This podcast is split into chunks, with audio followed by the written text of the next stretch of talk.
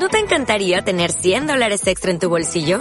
Haz que un experto bilingüe de TurboTax declare tus impuestos para el 31 de marzo y obtén 100 dólares de vuelta al instante. Porque no importa cuáles hayan sido tus logros del año pasado, TurboTax hace que cuenten. Obtén 100 dólares de vuelta y tus impuestos con 100% de precisión. Solo con Intuit TurboTax.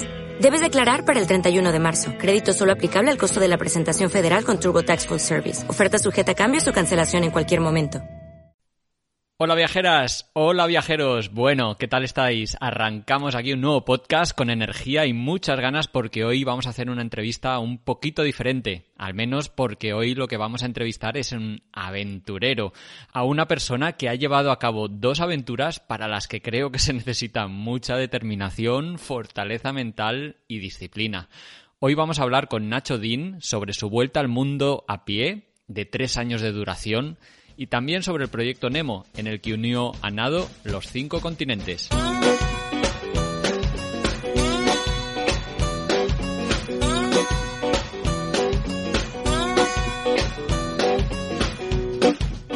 Bienvenidos, bienvenidas a un gran viaje, el podcast de los viajes largos, viajes, ya sabéis, de varios meses o años que muchos de nosotros soñamos con hacer. Soy Pablo Strubel y junto con Itziar Marcotegui he escrito el libro Cómo preparar un gran viaje y también organizo las jornadas de los grandes viajes. En el podcast de hoy vamos a hablar con Nacho Dean, como decía al principio, y lo vamos a hacer porque, bueno, siempre es un gusto eh, hacerlo, hablar con este viajero, pero también porque su nombre fue el más repetido cuando os pregunté a qué persona os gustaría que entrevistara en la encuesta que hice en enero de 2021. Miguel Ángel Campos, Vlad Denis y Alba López me sugirieron o me pidieron que entrevistara a Nacho y con mucho gusto lo he hecho. Ya sabéis, he intentado hacer una entrevista a, mi estilo, sacando nuevas anécdotas, impresiones, no sé, sentimientos de Nacho, un aventurero que ha sido el, primer español en dar la vuelta al mundo a pie, ni más ni menos. Una aventura que, en la que estuvo invirtiendo tres años de su vida caminando por Europa, Asia, Oceanía y, y América. 33.000 kilómetros hizo por 31 países. Pero por si fuera poco, dos años después decidió emprender un nuevo reto, el proyecto Nemo, en el que unió a nado los cinco continentes. Y durante nueve meses estuvo recorriendo el mundo para completar esa aventura y, y bueno, documentarla con la intención de publicar un documental de denuncia de la contaminación y el mal estado de nuestros mares. Nos lo contará todo esto, pero antes de empezar me gustaría agradecer el apoyo en este programa a Web Empresa, una empresa española que se dedica al alojamiento de las páginas web, blogs de viaje y tiendas online que muchos viajeros utilizamos.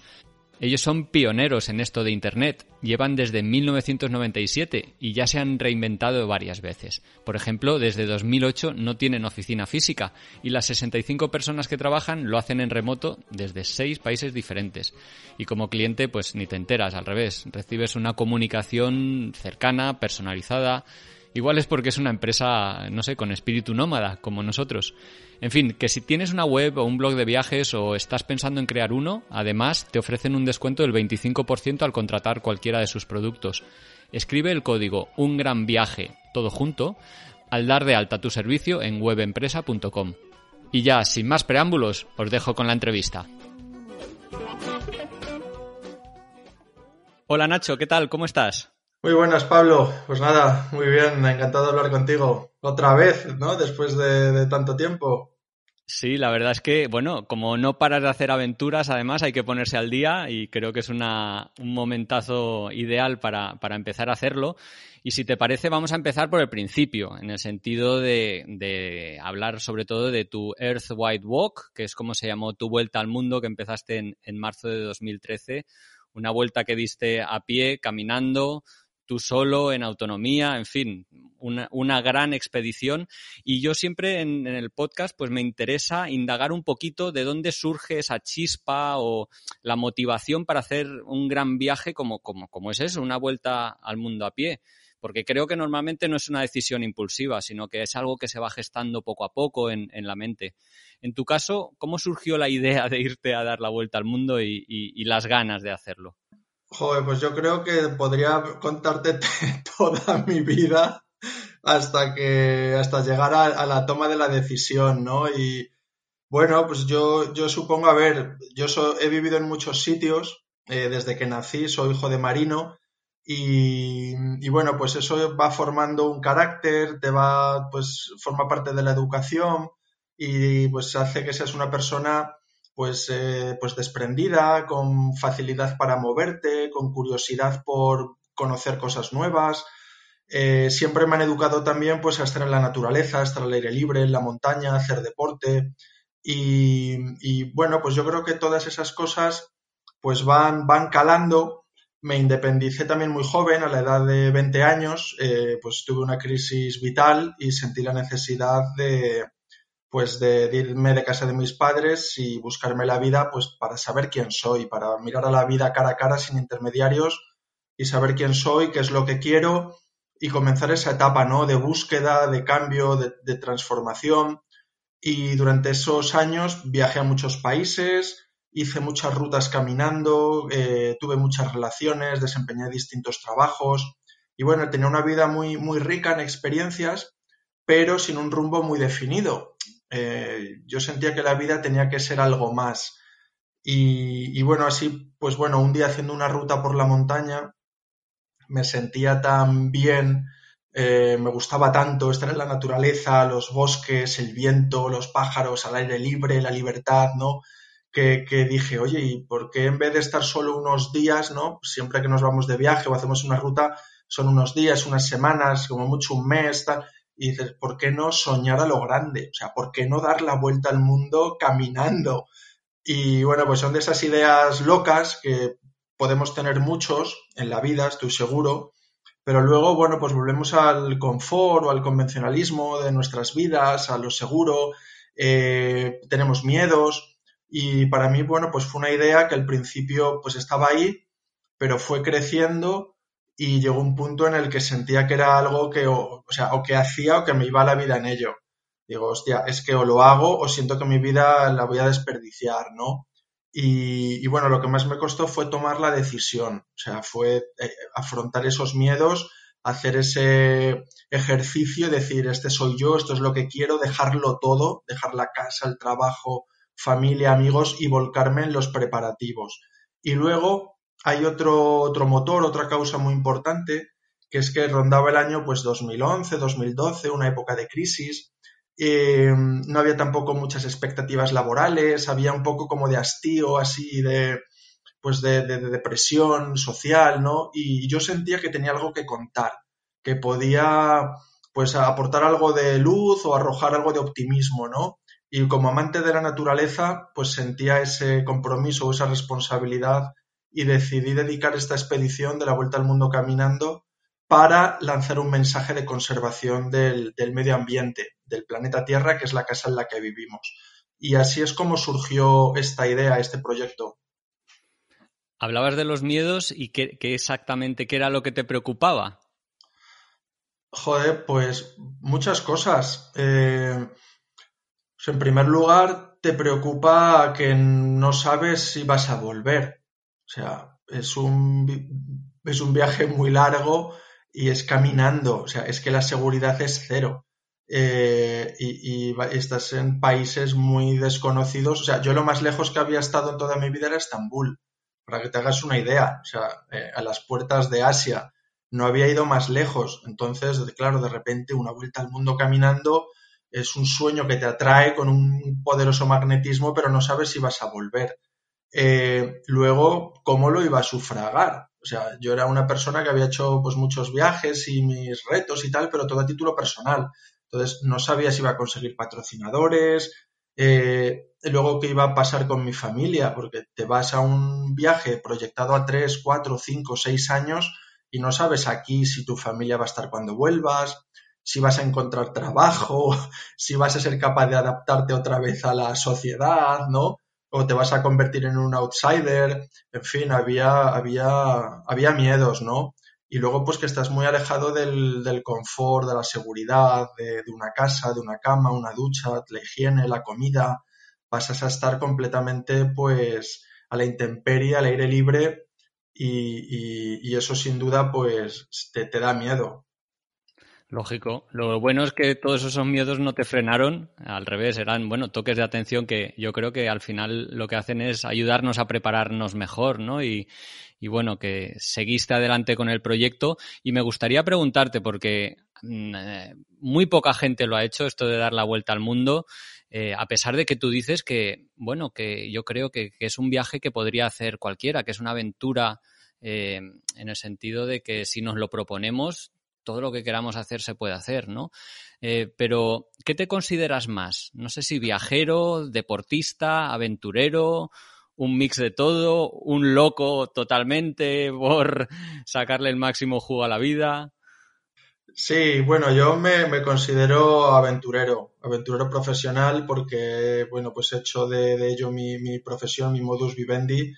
Eh, obviamente, pues detrás hay un toque de locura, ¿no? Esa locura saludable que es salir de lo convencional. No hay una carrera para ser aventurero, eh, no es lo que esperan, pues muchas veces las personas de tu entorno. Eh, pues tiene ese punto también, obviamente, pues hacer expediciones también es viajar. Entonces, pues viajas a culturas y países, rincones muy remotos del planeta. Tiene, tiene una mezcla de todo. Pero bueno, yo creo que la vida es una aventura, que todos somos exploradores por naturaleza, desde que nacemos lo llevamos en nuestro ADN y, bueno, pues es, esa curiosidad, ese espíritu de superación, de, esa curiosidad de querer ver, de querer aprender, descubrir cosas nuevas. Y, y, bueno, así, así me considero. Entonces, bueno, yo soy naturalista, que es el propósito al que dedico mis expediciones, que es la conservación del medio ambiente eh, aventurero profesional, que es mi pasión, y luego divulgador, que creo que todo tiene más sentido si lo, si lo compartes y lo comunicas, ¿no? Si divulgas todo lo que, lo que has visto. El viaje de vuelta al mundo, que fueron tres años y, en el que recorriste 31 países, geográficamente para nuestros oyentes, para que se hagan una idea, tuvo como una parte inicial por Europa, desde España hasta Bulgaria, Turquía, luego una más por Asia, en lo que ya podría ser el Cáucaso y todo lo que es la región del Indostán y, y todo el recorrido hasta Indonesia, una cuarta que es Oceanía, que sería Australia, y una quinta por eh, América. En esa primera etapa, en la que, bueno, yo le llamo etapa, no sé si, lo era necesariamente, en el que te movías por una cultura muy parecida, eh, que es, bueno, España, Francia, Italia, Eslovenia, todos estos países que recorriste, ¿cómo fueron aquellos primeros meses caminando? ¿Qué recuerdas de aquella etapa? Que a priori pienso que fue como más sencilla, pero no sé si estaré equivocado. Sí, sí, bueno, era, era luego con una visión global y con perspectiva fue lo más sencillo. Pero claro, cuando todavía no has recorrido nada, ya solo salir caminando de sol y dormir donde se hiciera de noche me parecía una, una, una, pues una gran aventura, ¿no? Y luego pues irte caminando desde Madrid hasta la frontera con Francia, atravesé, pues es que claro, vas paso a paso, día a día atraviesas primero la comunidad de Madrid, la zona de Las Vegas, pues donde estuve cuatro o cinco días, venían a verme algunos amigos, familiares, luego atravesé Guadalajara, luego Teruel, luego llegué a, Cataluña y la costa del Mediterráneo a la altura de Tarragona. Entonces, bueno, es que cada día los días de repente se convierten en semanas. Son, y, a la velocidad de caminar, que es que de, pues eso es muy interesante también, ¿no? Siempre vamos con prisas, nos pasan los días volando, pero cuando viajas caminando, macho, es que cada minuto es una eternidad, cada paso, el sentir de, tu caminar, el, aire que respiras, eh, todo, todo, todo. Eh, lo que importa es el destino, oye, perdona, lo que importa es el camino, ¿no? No, no solo el destino. Así que cada día era, era una aventura. El día que crucé la frontera con Francia, pues fue como decían cuando pisaron la luna, ¿no? Un pequeño paso para el hombre, pero un gran paso para la humanidad. Era un gesto, es algo simbólico, cruzar una frontera, pero en, ese, en ese gesto dejaba atrás mi tierra, mi familia, mi idioma, el lugar en el que había crecido y pues ya ese día te das cuenta que, ha sido como un salto al, espacio exterior, ¿no? Que ya que va en serio y, y, que no hay otra manera de volver que no sea pues por el otro lado, ¿no? Entonces pues Francia, Italia eran países que ya conocía y luego es cierto que los países de la antigua Yugoslavia, Europa del Este, pues son, son más, están más, mucho más cerca, desde luego, que la India, ¿no? O que Australia. Pero yo no había estado nunca en esos países. Y, luego, bueno, pues que caminando es todo diferente, ¿no? Pues sabes, no sé, que, que se libró una guerra, que hay zonas que todavía hay minas, que si hay zonas, no sé, que cuando estás al aire libre estás mucho más atento de los posibles peligros que, puede haber. Entonces, Eslovenia fue una maravilla, es un país pequeño, verde, gente súper acogedora. Luego Croacia igualmente, Serbia. Luego resulta que entre ellos no tienen muy buena relación. Los croatas no se llevan bien con los serbios, ni los serbios con los croatas, pero a mí me trataron fantásticamente. Y, y bueno, pues eh, fue un poco el ir calentando motores, ¿no? Ir acostumbrándote a caminar, a dormir con la tienda de campaña y preparándote para, pues un plato, un plato más fuerte que es el que venía luego con Asia. Claro, no sé si ese plato fuerte empezaría en Irán, porque allí de repente sí que es otra cultura, otro idioma, el desierto, ¿no? No sé si fue el, primer contacto con el desierto, con el calor extremo, largas horas caminando solo además. ¿Qué tal te trató ese país? Pues bien, bien, quitando un par de percances, es cierto que para mí Irán eran ya palabras mayores. Eh, joder, pues ya sabes, las noticias que nos llegan aquí a, Occidente son pocas y las pocas que llegan son malas, salvo que investigues o ya pues escuches otras referencias. Y, bueno, pues claro, para entrar necesitaba una carta de un iraní, cosa que no conocía ningún iraní, que me escribió una carta de invitación luego es un visado de solo un mes y cuando viajas caminando pues tardas mucho en cubrir las distancias y un mes era tiempo insuficiente. En fin, tenía la mente puesta en Irán antes incluso de salir de España, ya iba pues preparando, ¿no? O siempre tienes que ir un poco por delante.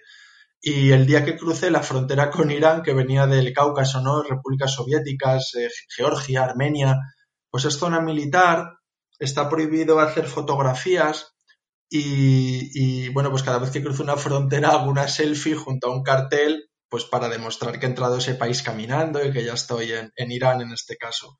Entonces, bueno, me sorprendieron unos militares y yo intenté hacerme el guiri despistado, sabía que estaba prohibido hacer fotos, pero bueno, les di la cámara como a ver si eran tan amables de hacerme una foto junto al cartel y, bueno, pues no, no coló. Entonces, bueno, fue la primera vez que yo me alegré de no hablar el mismo idioma, ni ellos hablaban español, inglés, yo no hablaba farsi. Y bueno, tras, te diría, una hora muy, muy tensa en la que pues miraban mi pasaporte, les enseñaba recortes de prensa, de noticias, eh, hacían llamadas de las que no entendía nada de lo que hablaban, me preguntaron qué itinerario iba a seguir dentro del país, en fin, recuerdo que estuve a punto de, quitar la tarjeta de memoria de la cámara y tragármela, porque había hecho ya varias fotos y vídeos en esa zona. Y bueno, quitando este percance de entrada, que fue un error mío, porque quise, eh, aparte de hacer esta foto, entrar a Irán ya era muy tarde, eran las 4 o 5 de la tarde, y las fronteras hay que cruzarlas a primera hora de la mañana, sobre todo cuando vas andando, porque así tienes todo el día para alejarte de la frontera, de entrarte bien en el país y buscar un sitio donde pernoctar. Entonces, bueno, me pudieron un poco las ansias, las ganas de entrar ya por fin en Irán, ¿no? Y, el resto de mi travesía por Irán fue una maravilla, la verdad. Eh, pues sí, desierto, empiezas ya a cargar garrafas de agua, de agua en el carro, y pero una gente, una población muy hospitalaria. Me invitaron en varias ocasiones a, sus casas, a dormir, a presentarme a la familia, a comer. Y luego es una cultura muy diferente, entonces sí hay un contraste, ¿no? Hay, pues hay gestos que no, eh, con la mano, por ejemplo, que no son iguales en España o en el mundo occidental que, en Irán. Eh, las comidas, el comer en el suelo, el comer con la mano, los hammam, eh, que te invite el hombre de la casa pues a ducharte con él. En fin, son todo, es todo, son todo cosas nuevas, ¿no? Pero, pero mi travesía por Irán fue una, una maravilla. De hecho, me quedé con ganas de más porque sentí que era una cultura con una historia, con arte, con poesía, con matemáticas, muy, muy, muy rica, ¿no? Y eché en falta realmente no hablar el mismo idioma. Bueno, el, gran salto, como decías, fue Asia, que además, si no me equivoco, no habías estado. Has dicho que lo más lejos que habías llegado era a Estambul, corrígeme si me equivoco, pero eso sí que tuvo que ser una revolución total, ¿no? India, Nepal, Bangladesh. Buah, eh, ¿cómo te sentiste en, ese continente? Si es que se puede generalizar porque es tan grande y tan variado. Sí, bueno, tú lo sabes bien también, que habéis viajado mucho por, por Asia. Eh, bueno, es como estar en una película. O sea, o sea, así nunca había estado, como dices, bueno, pues lo más lejos que había llegado era Estambul y de repente estaba cruzando caminando India. O sea, eso era y es la sensación de, que aquello era un sueño, un sueño, eh, un sueño en el sentido onírico. Había momentos muy duros, porque la India es un país muy duro de cruzar caminando con, bueno, pues hay, en fin, poca salubridad, eh, riesgo pues, de la fiebre tifoidea, el dengue, en fin, y por otro lado es, es, es muy intenso, o sea, estás viendo cosas, eh, pues una, el hinduismo, templos con, con, Hanuman, con Ganesa, ves monjes por la calle, con, con, pues, un lunar rojo en la frente, dormir en, en, pues en cuarteles, en mitad de la selva, con macacos saltando por todos lados, venir el chamán y pintarte un lunarcito rojo para protegerte de los espíritus por la noche. En fin, es, es, es una historia. Entonces, bueno, para mí fue, fue un país que muy, muy intenso, o sea, fue muy duro. Luego Nepal fue una maravilla. Eh, fue curioso, ¿no? Porque realmente yo en la India era, era, duro y deseaba llegar a Nepal, pero cuando llegué a Nepal por Lumbini, eh, realmente es una frontera, no, no hay mucha diferencia de India a Nepal, hasta que empiezas ya a adentrarte ¿no? un poco en el interior, llega a Katmandú y, y, luego Bangladesh pues también fue un país así, muy, es un país muy pequeño, eh, con, muy poblado, con 160 millones de habitantes, y, y, luego, bueno, pues la verdad que después de venir de la India, pues ya estás un poco, pues, eh, acostumbrado a ciertas cosas, ¿no? Pero para mí la región de Asia Central fue la más intensa y una de las más eh, bonitas y duras. Sí, sí. Yo me quito el sombrero, o sea, cuando conocí de tu expedición y de lo que estabas haciendo realmente, porque eso me imaginaba caminando por los desiertos, Luego, que yo, como decías, que conozco bien Asia, Asia, el sudeste asiático y demás, Tailandia, Malasia, Indonesia, países por los que tú caminaste, que hace un calor sofocante, que es que no te puedes ni, ni, mover casi del calor húmedo que hace. Te imaginaba caminando por ahí, digo, pero este hombre, o sea, hay, hay que, hay que tener muy claro lo que estás haciendo para, para, para, bueno, para lograr llevar a cabo lo que hiciste, ¿no? Y ¿qué, qué fue lo más duro? O se puede decir, ¿qué, qué cosas eran, se te hacían más cuesta arriba eh, mientras caminabas por diferentes partes del mundo? Sí, sí, bueno, eh, duro, a ver, duros son desde luego el, los distintos ecosistemas, las condiciones ambientales, meteorológicas en las que estás, como bien dices, pues por ejemplo el sudeste asiático, el sudeste asiático pues hay muchísima humedad, o sea, hay una humedad brutal. Yo he estado bebiendo cerca de 8 litros, entre 8 y 10 litros diarios de agua porque estás constantemente sudando. Entonces llega un punto en el que te das cuenta de que estás siempre mojado. Si no es por el sudor, es porque llueve, si no es porque llueve, es por el rocío de la mañana en la tienda de campaña. Entonces, al final tienes que aprender a convivir con esas incomodidades y sabes que la solución, pues, es beber es beber agua y, ya está, ya llegarás a una región más seca como en Australia. Entonces, bueno, eso, eso tiene, eso es, es em, joder, es muy interesante, ¿no? Porque vas descubriendo pues tu, tu, capacidad de adaptación física y sobre todo mental, ¿no? El potencial que tenemos a vivir en distintos entornos, distintas condiciones. Luego es, es duro también el hecho de que estás comiendo cosas muy diferentes. Eh, y, pues eh, desde las baklavas de Turquía, buenísimas, súper saludables, al dal de India, la cambacar de Malasia, eh, los tacos, los papas a la huancaína, el ceviche, en fin, te estás, comiendo cosas muy diferentes, estás durmiendo en una, tienda de campaña. Luego también es duro la soledad. Hay veces que, que, bueno, pues hay una soledad física, que es pues como cuando estás en un desierto, eh, pues estás, no estás con nadie, pues ahí hablo solo, canto, me invento papeles en películas, doy discursos, hago fotografías, me aburro, en fin, ocurre de todo. Pero luego hay una soledad que es más espiritual, que la puedes sentir estando incluso rodeado de miles de personas, que es eh, sentir que no hay nadie compartiendo tu sentido de la vida, ¿no? Entonces, pues a veces, joder, te has embarcado en una aventura que, es un sueño, que es algo muy romántico, que, y, y, por una causa también que a veces no sabes si está calando el mensaje y que estás lejos de los tuyos y que te conviertes en un ave de paso porque vas pasando por muchos países y conoces a mucha gente y familias que todos viven en su hogar, con los suyos, pero tú eres una especie de nómada, vagabundo, que va pasando por ahí, ¿no? Y, bueno, pues a veces sí, sí, sientes esa soledad, ¿no? Y tienes que aprender un poco a convivir con ella eh, como si fuera pues una parte más del, del, carrito del equipaje. Pero sin duda lo más difícil es eh, cuando vives, cuando pones la vida en juego. Eso es lo más complicado. Bueno, que muchas veces no depende de ti, ¿no? Supongo que, bueno, no sé. No es una decisión propia. No, no, en, en absoluto. Yo creo que, a ver, a todos nos puede gustar tener ese cierto espíritu de, pues de superación, de afrontar desafíos, de ver si eres capaz de subir esa montaña, ¿no? De pasar sin agua y tal.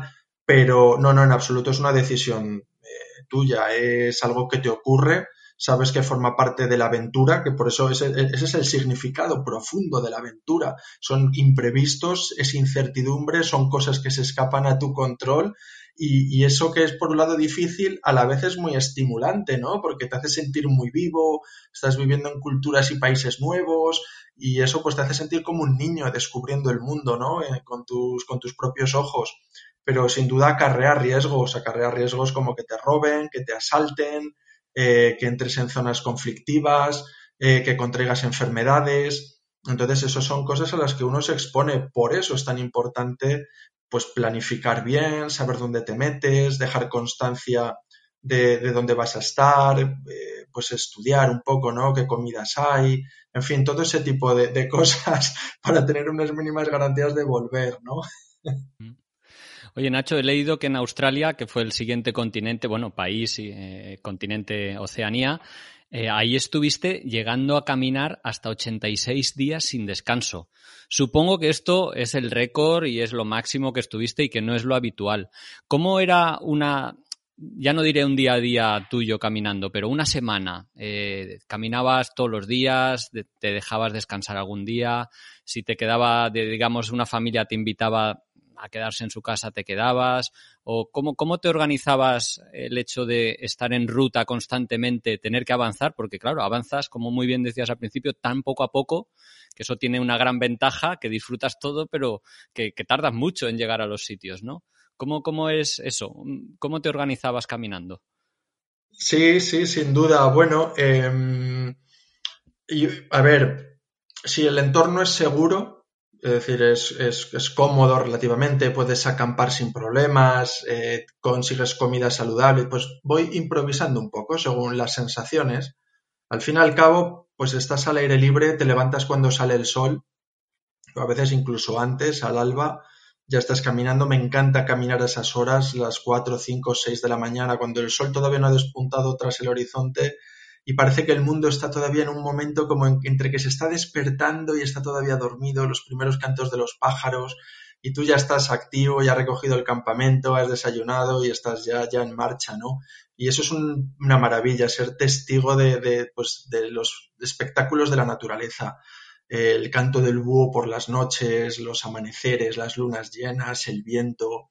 Entonces, bueno, me levanto al amanecer eh, voy caminando un poco según sensaciones. Y ocurre pues que al final, al cabo de un día, después de 8, 10, 12 horas caminando, eh, pues haces 50 kilómetros con, a ver, siempre y cuando pues tengas un tono ya, una, una, una costumbre de caminar, pero con facilidad hacia eso, 40, 50 kilómetros diarios. Entonces, si tienes que estamos en verano o que los días son más largos que te levantas pronto y caminas hasta los últimos rayos de luz, pues ha habido, hubo días en los que llegué a caminar más de 80 kilómetros en un día. Eh, voy parando, pues voy comiendo, en fin, voy picando más que comer. Luego también cuando viajas a pie, pues no puedes llevar mucho peso de agua y de comida encima. Tienes que llevar pues lo que puedes llevar con el cuerpo.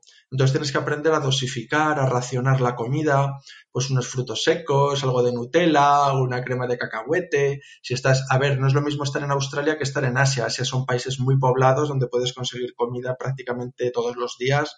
Y, pero en Australia, por ejemplo, pues eran distancias de 400 kilómetros sin haber absolutamente nada. Entonces eso me llevaba, caminando 50 kilómetros diarios, me llevaba ocho días, ocho días caminando pues en total autosuficiencia, llevando en el carro mucho peso de agua y de comida para conseguir llegar al siguiente punto. Eh, también me gusta mucho escribir, entonces pues siempre llevaba una libreta a mano, y la verdad que caminando se oxigena el cerebro, eh, en contacto con la naturaleza es muy inspirador y siempre pues iba tirando, ¿no? De esas libretas, de esos diarios donde iba escribiendo reflexiones y, luego, bueno, pues a, media tarde, al anochecer, pues iba buscando ya un sitio donde poner mi, tienda y, pasar la noche. Entonces, bueno, pues un lugar en el que no te vean o cómo orientas la tienda, eh, pues un poco, pues bueno, eh, el suelo, en fin, es que ha habido de todo. He tenido dingos aullando alrededor de mi tienda en Australia, eh, dormí en bosques con osos en Eslovenia, tienes que atar la comida a una bolsa pues lejos, ¿no? En la rama de un árbol. Eh, mi tienda de campaña se llenó de hormigas en Tailandia por un agujerito que tenía en el suelo y puse la tienda muy tarde encima de un hormiguero y en mitad de la noche pues me desperté todo, todo rodeado de, hormigas. Y luego, bueno, cuando el entorno es más delicado, es más hostil, pues sí planifico muy bien las jornadas. Eh, de tal manera que a media tarde tengo un lugar seguro entre cuatro paredes donde pasar la noche a resguardo, como pueden ser países de Centroamérica como Honduras, El Salvador, algunas regiones de, México. Entonces, bueno, esos son más o menos los criterios por los que camino. Que luego otro criterio es el, tiempo que tardas en, recorrer los países. A veces te gustaría hacer una ruta más larga, pero tienes un visado de tres meses. Y para recorrer Australia, que son más de 4.000 kilómetros, pues tuve que atravesar Australia por todo el corazón, por, por el desierto. Entonces eso me obligó a caminar, como bien decías antes, 87 días seguidos haciendo 50 kilómetros al día para conseguir llegar a Sydney antes de expirar a mi visado.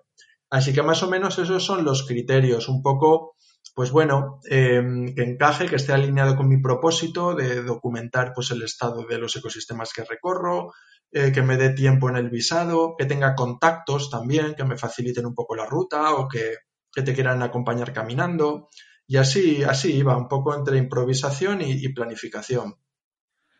¿Qué países, al principio mencionabas la importancia de la naturaleza, de la conservación en, tu ruta, ¿qué países te sorprendieron más por su naturaleza, sus ecosistemas, lo, bien que gestionaban la preservación del medio?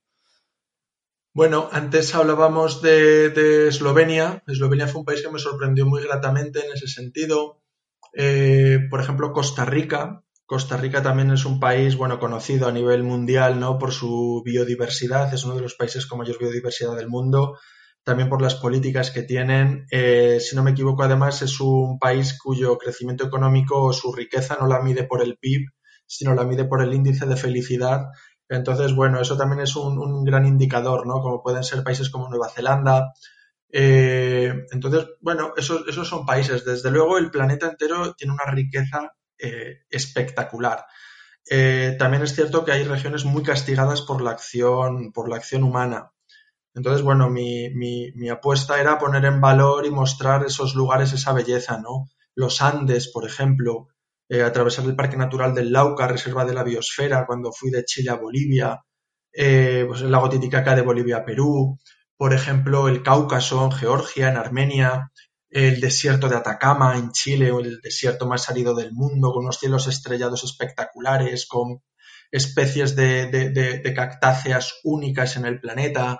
En fin, es que cada región es que es espectacular. Eh, los, eh, es que aquí en España pues tienes los Pirineos, eh, toda la cuenca del Mediterráneo, lo que pasa es que ha estado pues está muy, muy castigada, ¿no? Por el turismo, por la construcción, por la contaminación. El Mediterráneo es uno de los mares más contaminados. Pero bueno, es que en todos sitios, Nepal, hostia, Nepal con el Himalaya, todas las junglas del sur.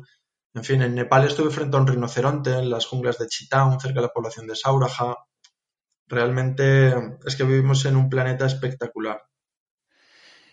Una cosa de que siempre suelo preguntar y eh, me gusta hablar es el tema del dinero, que es algo que preocupa mucho a la gente. Em, no sé, un viaje así, efectivamente, digamos, es de un, entre comillas, económico, porque te desplazas andando y, no generas ni gastas mucho en transporte, aparte de zapatillas o cubiertas de las ruedas del carro y demás, pero sí que tiene, conlleva unos gastos y sobre todo porque son de tres años, tu viaje fueron tres años y tuviste que coger algún avión para cruces oceánicos y demás. O sea, al final implica gastos.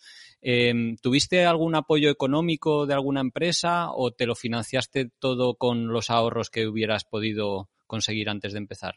Mm, sí, pues fue, fue una expedición que yo decidí poner en marcha con los ahorros que tenía. Eh, hice mucho trabajo, bueno, era, yo también, a ver, era, era algo nuevo para mí, la búsqueda de patrocinios, y no sabía muy bien cómo funcionaba este mundo.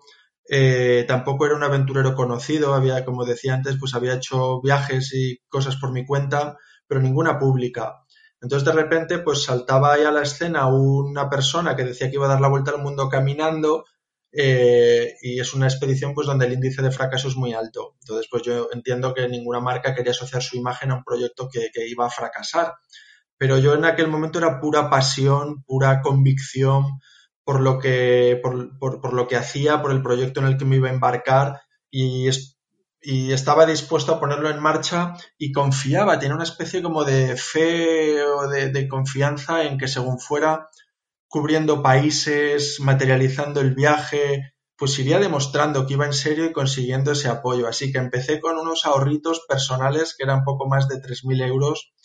Y bueno, a mí me gusta siempre eh, comentar un proverbio que dice que cuando quieres algo encuentras un medio, cuando no quieres hacer nada encuentras una excusa. Y yo creía firmemente en este proyecto, tenía la sensación de que me iba la vida en ello y ya encontraría la manera. Como dices, bueno, caminar es gratis, dormir en una tienda de campaña también. Fue un viaje rozando la supervivencia más absoluta y luego pues fui consiguiendo apoyo a través, en primer lugar, de, la gente del camino, personas que fui conociendo eh, a lo largo del viaje, pues cosas, detalles, pequeños detalles, un plato de comida, eh, unas zapatillas, eh, una cama donde dormir, todo pues iba todo sumando. Entonces también es muy importante ese ejercicio de desprendimiento, ¿no? De pues darte cuenta de que se puede vivir con muy poco, que si realmente estás haciendo aquello que amas, que te apasiona, pues eso es, eso es lo importante, que se puede ser feliz con muy poco y, de ahí ya pues todo lo demás es, regalo, ¿no? Y luego, bueno, pues también conseguí apoyo a través de donaciones, hice a través de donaciones en la web, pues puse una pestaña y aquellas personas que, pues, que quisieran apoyarme o la causa por la que lo hacía. Y luego hice una campaña de crowdfunding también, al acabar Australia, como decías, pues tenía que cruzar el Pacífico para llegar a América y, comprarme un vuelo y no, no tenía. Entonces hice una campaña de crowdfunding, en fin, fui poco a poco por rascando de aquí, rascando de allá eh, y, así fue como lo fui, como lo fui financiando. ¿Qué sensaciones vamos a recorrer el último continente de tu vuelta al mundo, que fue América? Eh, ahí no sé si cambió la dinámica un poco o no, por el hecho de hablar el mismo idioma en todo el continente, seguro que hizo que te pudieras acercar más y profundizar más en la cultura, eh, a, poder hablar sin problemas con la gente.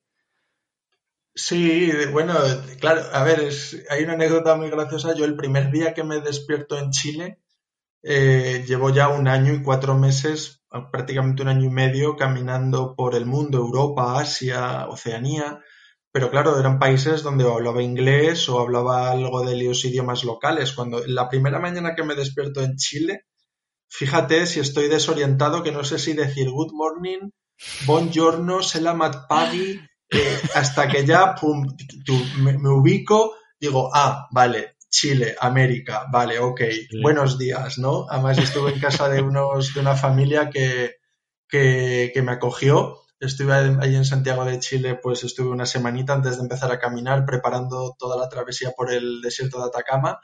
Y, sí, el hecho de, hablar el mismo idioma, pues facilita muchísimo la comunicación.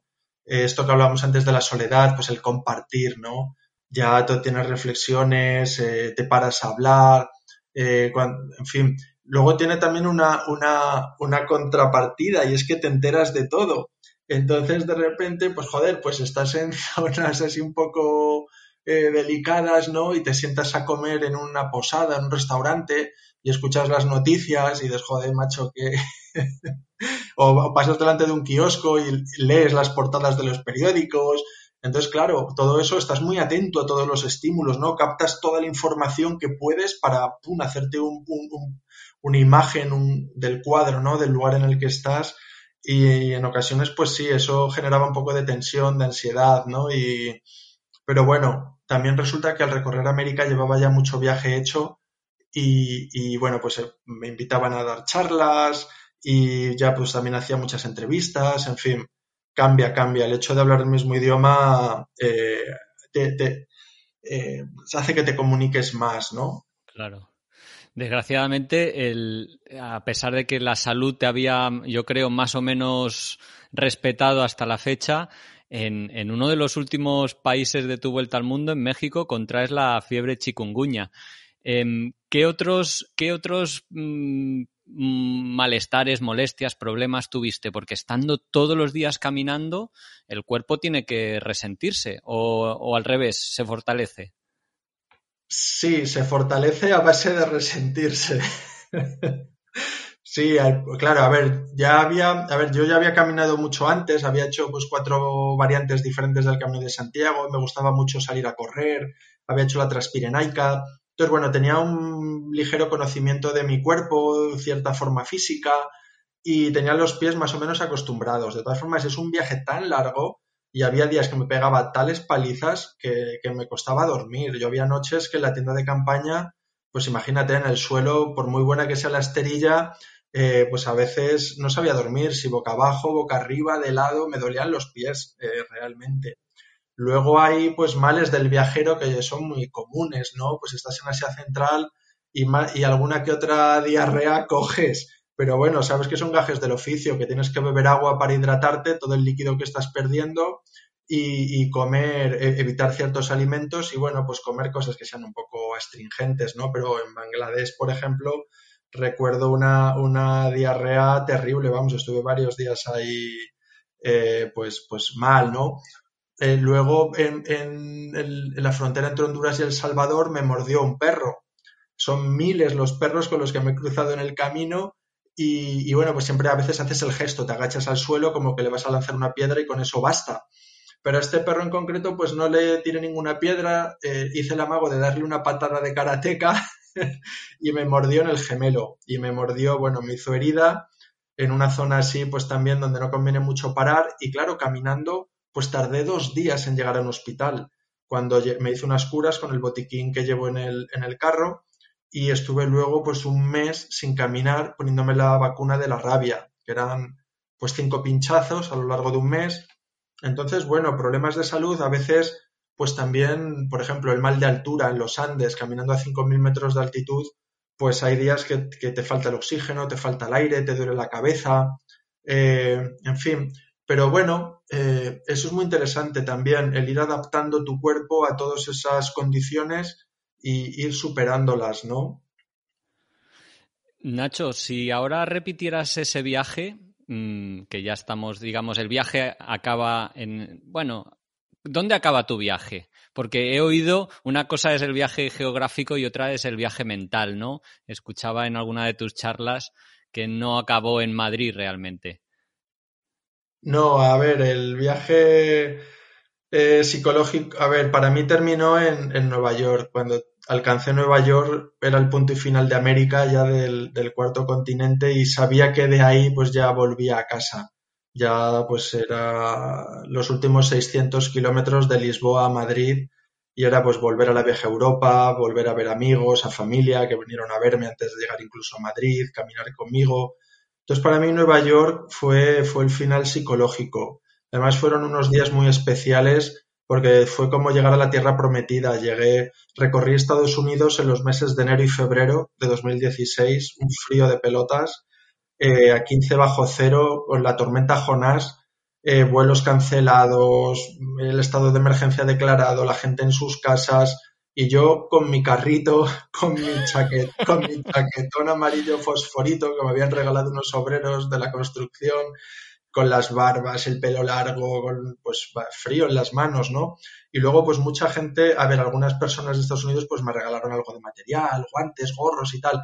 Total, que cuando llegué a Nueva York fue como, pues qué decirte, como un sueño hecho realidad, como una película, como como llegar a la tierra prometida, ¿no? Y, me sobraron 10 días en el visado y fueron 10 días muy, muy especiales. Estuve, pues eh, me acogió unos amigos en el barrio de Manhattan, conocí a gente muy, muy interesante, eh, algunos exploradores del National Geographic, eh, y luego pues es una ciudad que sale en todas las películas, ¿no? El Central Park, en fin, estás por allí caminando y dices, hostia, es que he llegado hasta aquí caminando. ¿Quién me iba a decir que iba a llegar, ¿no? Si cuando daba los primeros pasos allá por 2013 en la Puerta del Sol no sabía ni, si iba a llegar a, a, Asia o Australia, ¿no? Y dice, hostia, es que he llegado hasta aquí, la leche. Y entonces, por un lado, estás muy, muy contento, muy feliz, eh, ya de vuelta con los tuyos, lo has, conseguido el sueño, pero por otro lado, joder, te entra una especie de vacío de decir, coño, es yo soy, soy caminante, llevo tres años, que se dice pronto, con todos sus días, meses, semanas, ¿no? Caminando, es lo que le da sentido a mi vida. Dices, bueno, ¿y ahora, ahora qué? Si ya voy a conseguir, ya se va a acabar, ¿no? Entonces, bueno, fue una mezcla de, sentimientos. Por un lado, mucha alegría y felicidad, y por otro, pues ese, ese miedo, ese vacío, ¿no? Y, pero bueno, oye, eh, volví a, Lisboa y, la vida sigue, o sea, el viaje con mayúsculas sigue, la vida sigue y, bueno, pues ya sabes que, luego vinieron más cosas.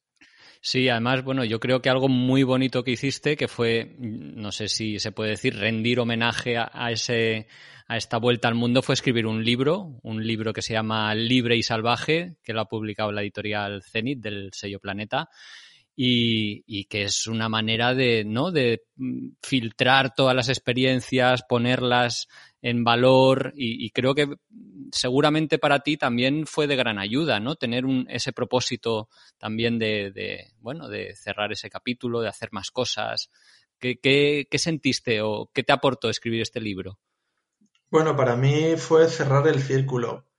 Para mí, sabes que me gusta mucho escribir que había estado, que había ido escribiendo muchos diarios durante la vuelta al mundo, diarios que iba enviando a casa cada vez que tenía la oportunidad, ¿no? De enviar un paquete de correos y que me encontré cuando llegué a casa, me encontré una torre con seis o siete diarios. Pues te puedes imaginar, yo nada más llegar a, Madrid y terminar la expedición, pues tuve que renovar mi DNI, renovar la tarjeta de la seguridad social, el carnet de conducir, tenía todo caducado, ¿no? Y en cuanto tuve un poco todo más o menos en su sitio, pues me, fui a una casita, un hórreo en Asturias. Estuve allí durante un año en, una casita así en el, en el monte, pues con los diarios de viaje escribiendo este libro. Y te puedes imaginar el sentimiento de abrir el primer diario por la primera hoja y empezar a leer, ¿no? Todas las cosas que ha ido escribiendo en distintos tipos de hojas, en cuartillas, en servilletas, con bolis rojos, verdes, azules, lo que había ido pillando, eh, cosas que había ido recogiendo también, pues postales, recuerdos, fotos, y fue, fue otro viaje, fue otra aventura escribir el libro, y yo creo que fue un trabajo muy necesario también a nivel personal para ayudarme a, pues a, a reposar, ¿no? Y a sedimentar todo, todas las vivencias que había tenido, a ponerlas en orden en mi cabeza. Y luego fue también un ejercicio de honestidad, porque iba a contar, a escribir un libro, joder, podía, podía estar 20 años escribiendo ese libro, podía haber escrito un libro por continente, eh, pero tampoco quería estarme media vida escribiendo el libro, yo tenía muchas ganas de seguir haciendo cosas, ¿no? Entonces, bueno, no fue fácil eh, ser concreto, ser conciso, elegir qué contar, cómo contarlo, y, bueno, fue, pues fue, fue una inmersión total. De hecho, mira, yo los primeros días que, comencé a escribir el libro, eh, lo que más me costaba era estar sentado en una silla. imagínate, delante de un ordenador, cogía un cuaderno y un boli y me iba a caminar por el monte a escribir. No sabía si escribirlo en primera persona, en tercera, en presente, en pasado. Entonces, bueno, poco a poco fui cogiendo ahí el, el hilo y, bueno, pues conté con el apoyo de, como dices, del sello CENI, de la editorial Planeta, que me hicieron una, oferta, estaban muy interesados en mi historia y, mi manera de contar las cosas y fue trabajar con un, con un gran equipo que, pues, eh, remando juntos, ¿no? Por llevar esta historia y este libro, pues, a todo el mundo. El resultado es buenísimo y no es que lo diga yo, lo dicen, eh, estaba mirando antes en Amazon, tienes ciento y pico reseñas y todas súper buenas. Así que enhorabuena porque creo que ha gustado mucho. Y ya para cerrar esta primera etapa del viaje, seguro que también pensaste, este viaje inicial de dar la vuelta al mundo a pie, ¿qué te aportó? ¿O en qué, en qué te hizo cambiar o ver, eh, ver las cosas? Bueno, eh, creo que en resumen me hizo una persona mucho más consciente. Eh, yo había salido de, pues, del mundo convencional, ¿no? A veces en esa, pues esa burbuja o esos eh, estereotipos o eso, esa, es una especie como de losa, ¿no? O de pues, el mundo en el que vivimos, ¿no? En el que parece que, que estamos un poco, pues, limitados y lo que había hecho realmente era salir fuera de, la caja. Había salido completamente, eh, me había convertido en una persona libre, había roto todas las ataduras eh, a nivel material, me había desprendido de todo. Estuve durante tres años viviendo con lo que cabe en un carro.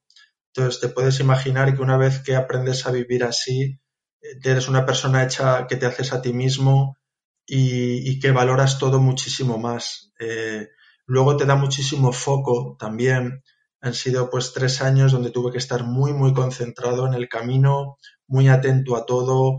Eh, surgen muchas distracciones, se abren muchas puertas, muchas posibilidades, pero pues bueno, mantienes el foco en un objetivo y eso pues, eh, eh, pues también es algo que, que aprendes. Y luego pues también humildad, agradecimiento, eh, que pues conoces muchas personas, miles de personas de culturas diferentes, ni mejores ni peores, eh, que el mundo pues es, es, como una colcha de retales, ¿no? Eh, está hecha de muchos trozos diferentes y, bueno, pues que es muy interesante conocerlas todas, que forman todas parte de la naturaleza y de la esencia humana. Y, y, que joder, que viva la diferencia, ¿no? Que si fuéramos todos iguales sería un absoluto eh, coñazo y, y, bueno, pues y luego por supuesto pues el, privilegio de haber podido ver con, de haber vivido tantísimas cosas, ¿no? De, es como que has recorrido una enciclopedia, ¿sabes? O has visto tantísimos animales, tantas personas, culturas. Yo llegaba a un punto en el que sentía que ya no me cabía más en la cabeza. O sea, en la cabeza y en el, y en el corazón, ¿no? O sea, ya eran tantas cosas que ya como sentía como que no retenía más, como que mi, disco duro ya había llegado a un punto en el que, en el que le costaba asimilar más. Y luego estás en un constante estado de vulnerabilidad y de conmoción, porque eres tan, estás tan expuesto caminando, estás tan alerta a todo, todo lo que te ocurre es tan intenso, es tan bonito y es tan jodido, que estás constantemente como sacudido, como con emocionado, ¿no? los gestos que tienen contigo te conmueven profundamente, aprecias todo, gente que tiene muy poco te lo da todo, eh, su cama, la única cama que hay en casa para dormir y te ofrecen dormir ellos en el suelo y dices, pero ¿cómo se puede ser tan generoso, ¿no? Y cómo te sientes pequeño y, y la verdad que ha sido una maravilla, es, vamos, te lo digo casi con lágrimas en los ojos, eh, lo afortunado que me siento en esta primera vuelta al mundo, antes hablábamos de eso, de todos esos paisajes que te sorprendieron por su naturaleza, los ecosistemas, bueno, la naturaleza en plena efervescencia y, virginidad, ¿no? Pero creo que también eh, te debiste sorprender de toda la basura, de toda la mierda, de toda la miseria eh, que los humanos tiramos al planeta y de cómo estamos machacando el planeta en el que vivimos. Y no sé si, bueno, creo que fue un poco por eso que fue un poco la génesis del siguiente proyecto, que fue la expedición Nemo, algo totalmente diferente y rompedor. ¿Cómo, cómo surgió o por qué te apeteció o quisiste hacer este nuevo reto? Sí, pues está muy relacionado con lo que dices. Desde luego no hay mejor manera de conocer los lugares que caminando y del mismo modo que ves paisajes espectaculares, eh, ves regiones muy castigadas. Ves desde ciudades súper contaminadas, ves plásticos y basura, eh, ves muchas cosas, ¿no? Entonces, bueno, pues vivimos en un planeta donde tres cuartas partes es agua. O sea, había dado la vuelta al mundo andando, pero muchas veces me preguntaban, ¿no? Y bueno, los océanos, ¿cómo los has cruzado, no? Eh, entonces, bueno, pues empecé a ver toda esa basura en las playas, en las costas, y, y, sentía la necesidad, pues, de que tenía una deuda pendiente con el mar, de que, bueno, pues sí, había dado la vuelta al mundo andando, pero tenía algo, tenía una tarea pendiente con, con el océano. Y bueno, pues siempre había fantaseado, ¿no? Del mismo modo que, pues cuando empecé la vuelta al mundo andando, pues dijo, hostia, es que si llego voy a escribir un libro, ¿no? Son esos, esos sueños lejanos, pero que, que, bueno, que, algún día llegan. Pues otro día pensé, joder, y unir los continentes nadando, ¿no? Como una continuidad.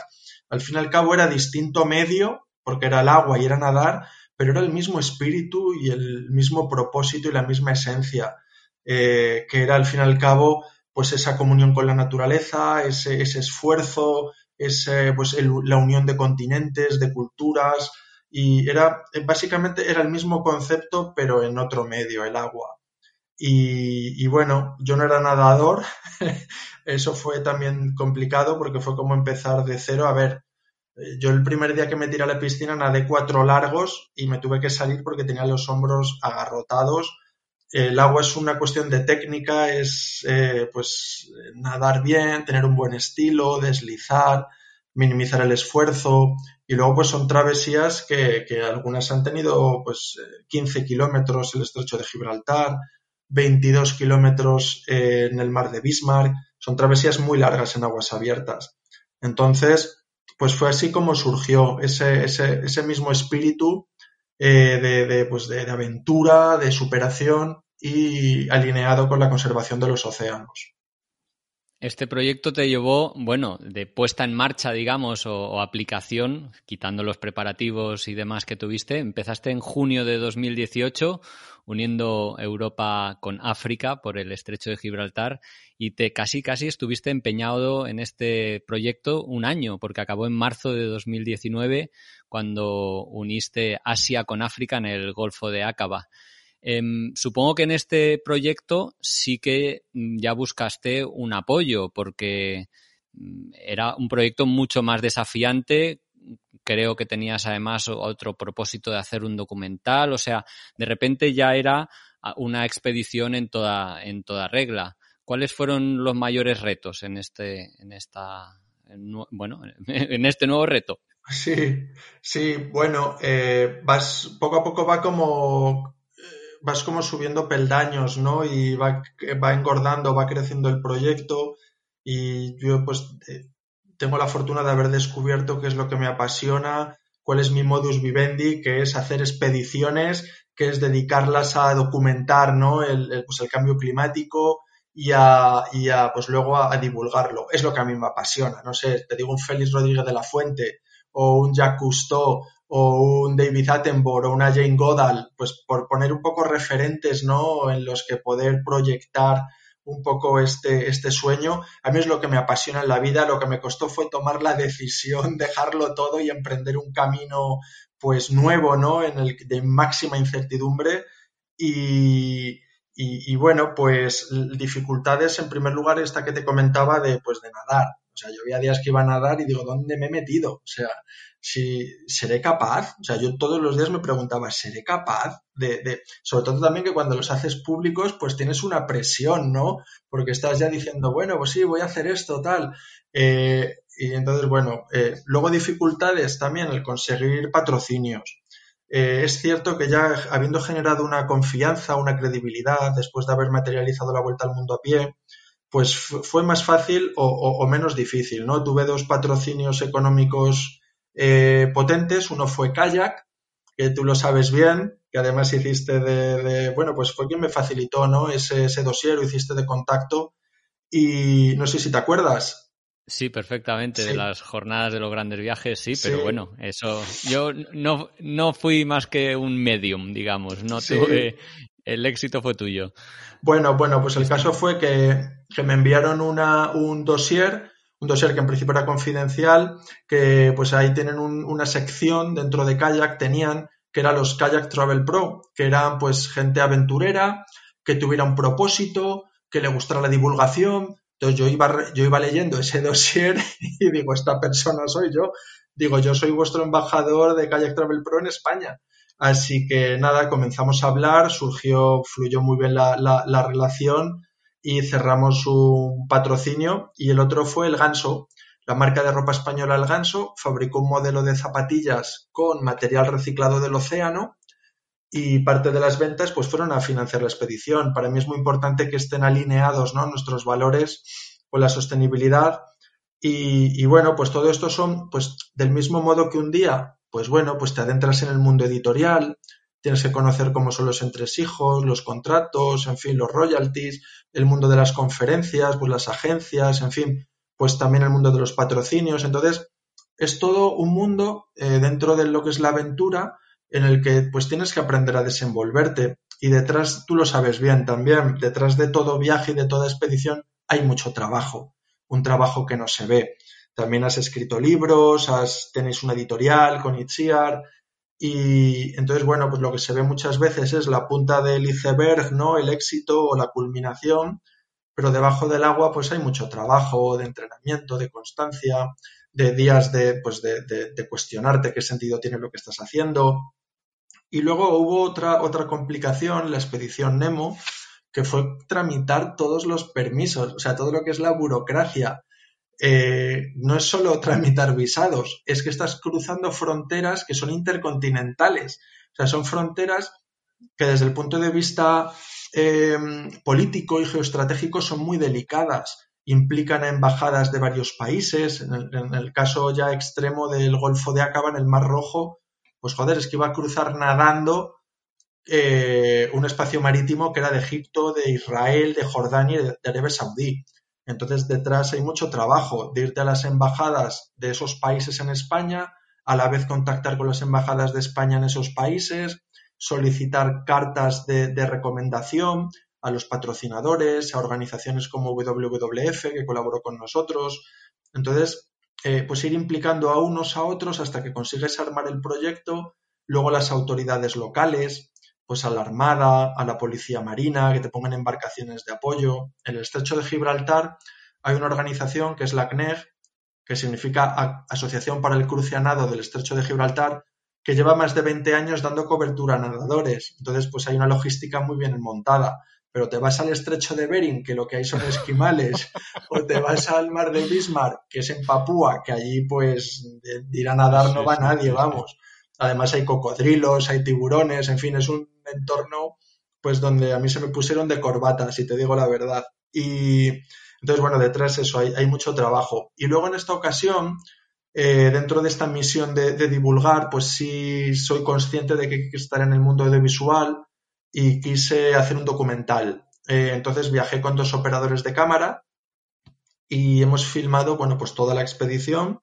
Tenemos más de 80 horas eh, de brutos grabados en 4K, que es la mayor calidad que hay audiovisual, con drones, con cámaras acuáticas, hemos filmado las travesías, hemos hecho entrevistas a gente local, tenemos el road trip, todo lo que son pues perder aviones, que se te estropee la furgoneta, en fin, todas las cosas y estas anécdotas que ocurren.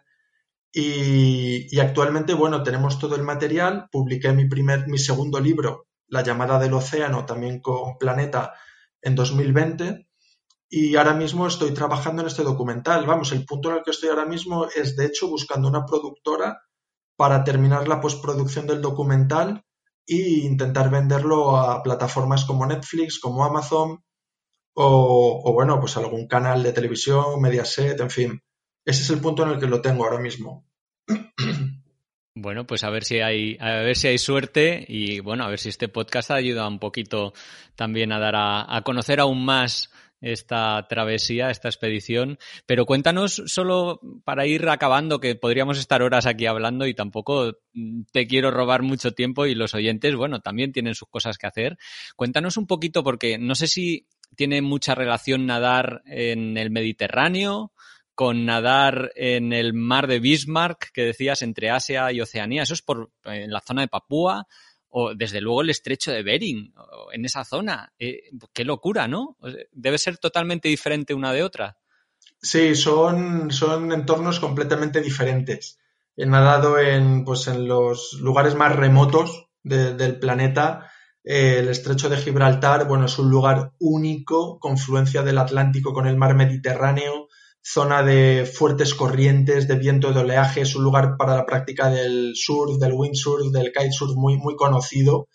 Y eso es una de las dificultades para encontrar un día donde haya buenas condiciones meteorológicas para cruzar necesitas que haya un, viento inferior a 4 en la escala Buford para que Capitanía Marítima te permita cruzar nadando, si no es, muy difícil incluso cruzarlo en barco, ¿no? Es zona migratoria de mamíferos marinos, hay delfines, hay calderones, hay cachalotes, tenemos ahí imágenes chulísimas de, pues, de estas especies marinas. Eh, luego no tiene nada que ver nadar en el, en el estrecho de Bering. El estrecho de Bering es o sea, es un sitio que cuando estás ahí asomado mirando el agua dices, ¿dónde he venido? o sea, es un sitio, pues bueno, confluye también el mar de Bering, el océano, la parte norte del océano Atlántico, con el mar de Chutki y el océano Ártico.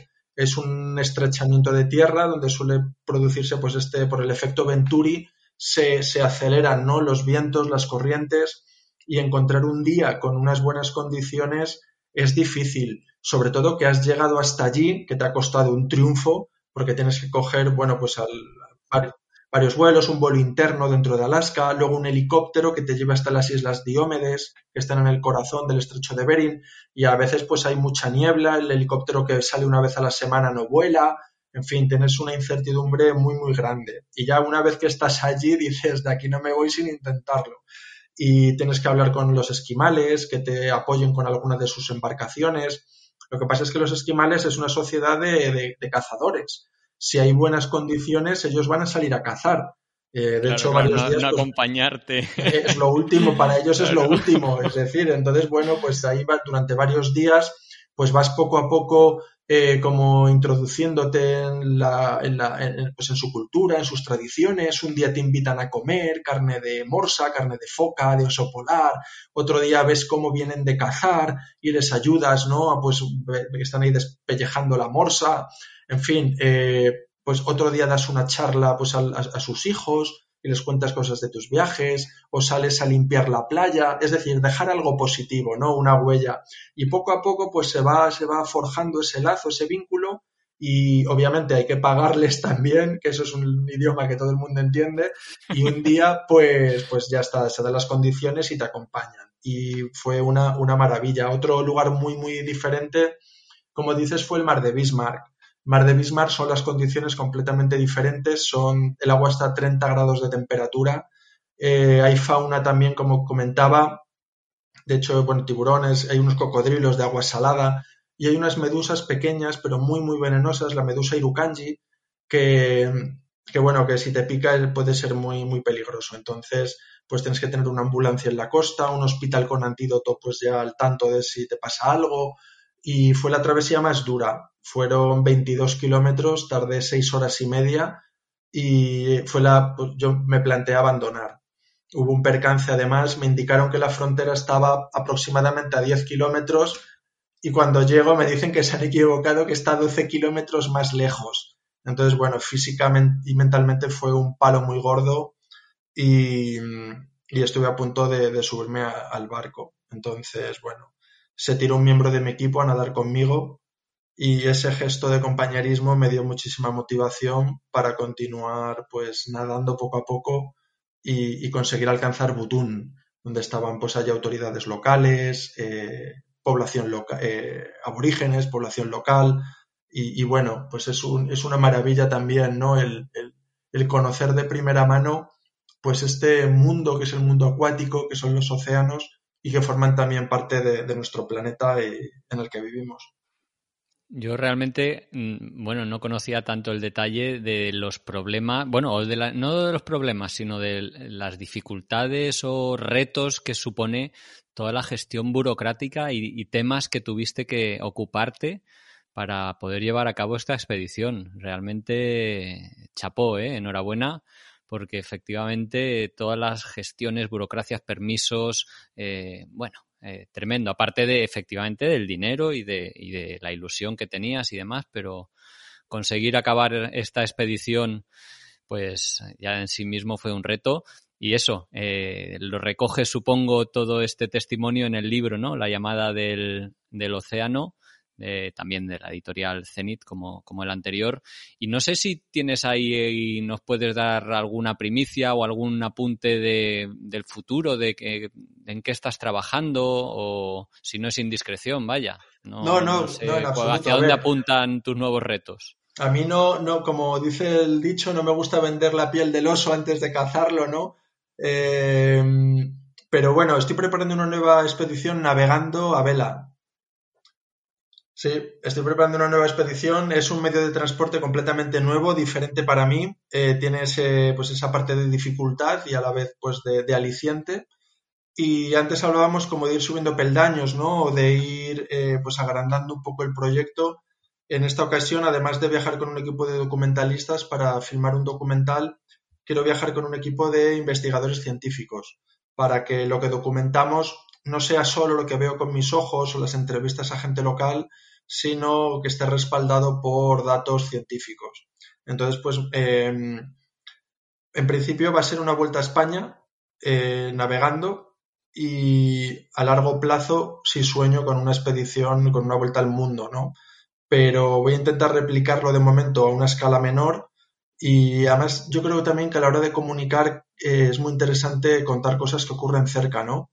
Eh, porque bueno, a todos nos gusta saber qué ocurre en la Antártida, en el Polo Norte, tal, lejos, pero para llamar a la acción, yo creo que al grueso de la sociedad le, queda mucho más cercano lo que ocurre aquí al lado que, cosas en rincones muy lejanos ¿no? del planeta.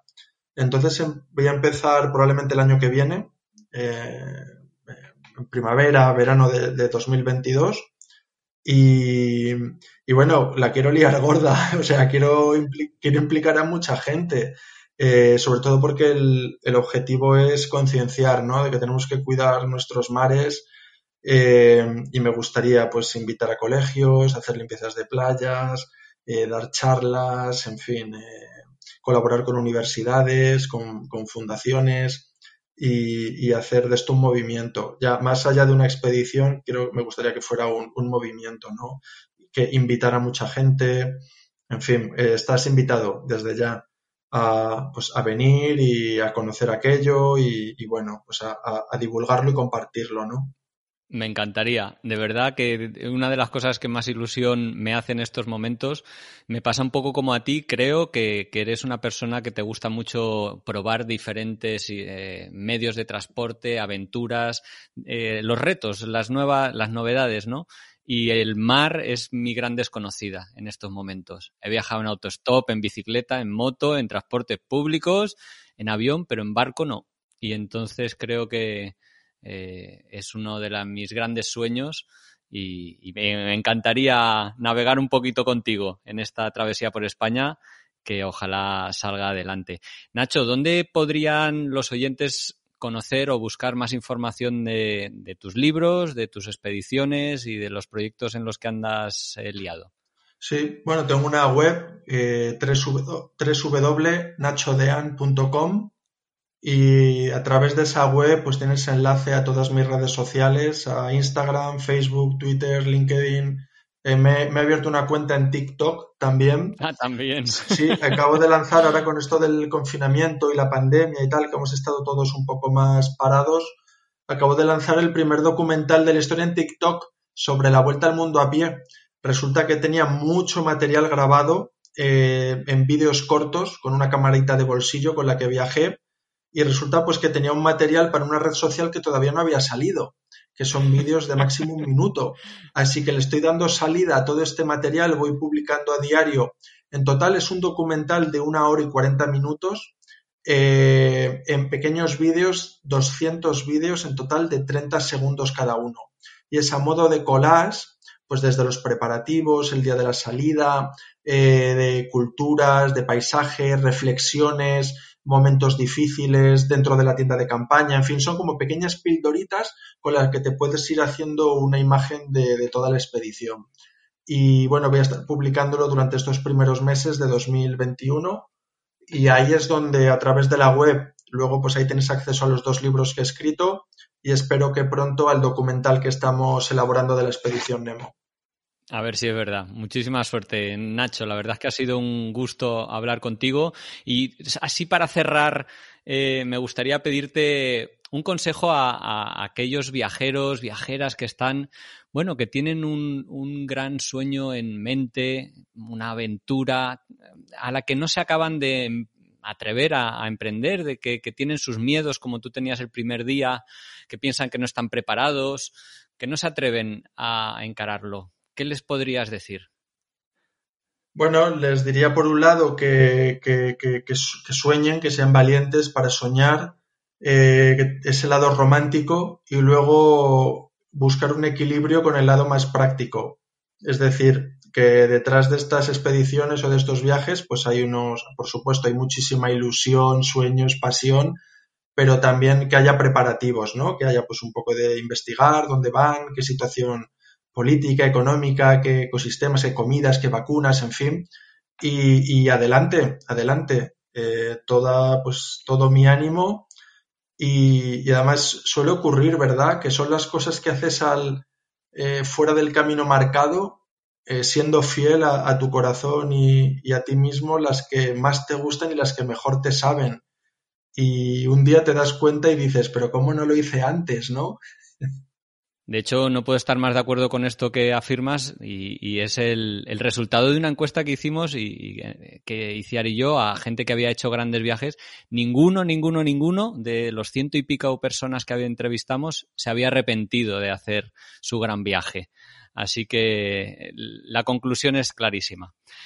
Nacho, muchísimas gracias, muchísimas gracias por tu tiempo. Ha sido un placer. Eh, charlar contigo, aprender más de tus viajes y, espero que esto sirva de inspiración y de y bueno, de revulsivo para muchos de nuestros oyentes que disfrutan escuchando de viajes y aventuras.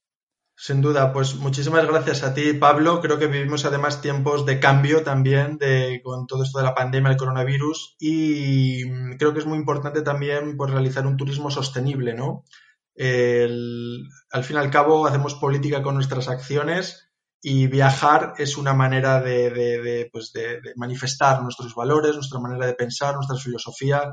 Y creo que, viajar respetando las culturas, los paisajes, los lugares a los que vamos es algo muy, muy necesario. Así que también animo a todas aquellas personas que se aventuren a, viajar a hacerlo de un modo sostenible y respetuoso. Muchísimas gracias, Pablo. Es un placer. Y si no nos vemos antes, te espero en el barco. Claro que sí. Me, iré trabajando la biodramina por si acaso me mareo. un saludo. Hasta pronto. Gracias, Pablo. Un abrazo. Hasta pronto.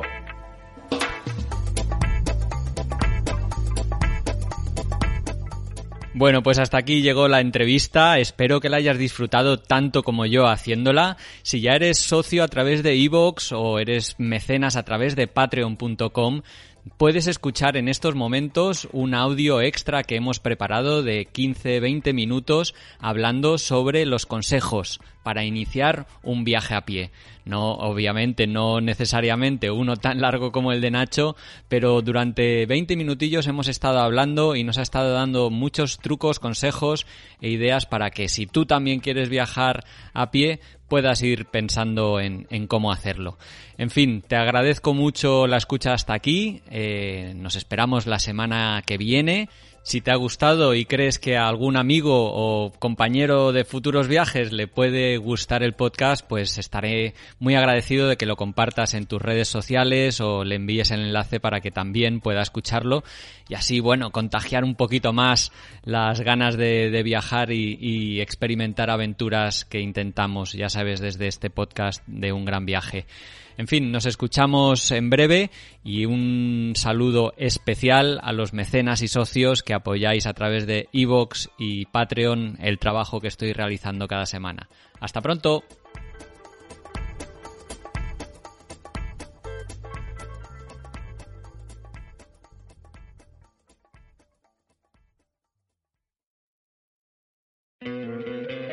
¿No te encantaría tener 100 dólares extra en tu bolsillo?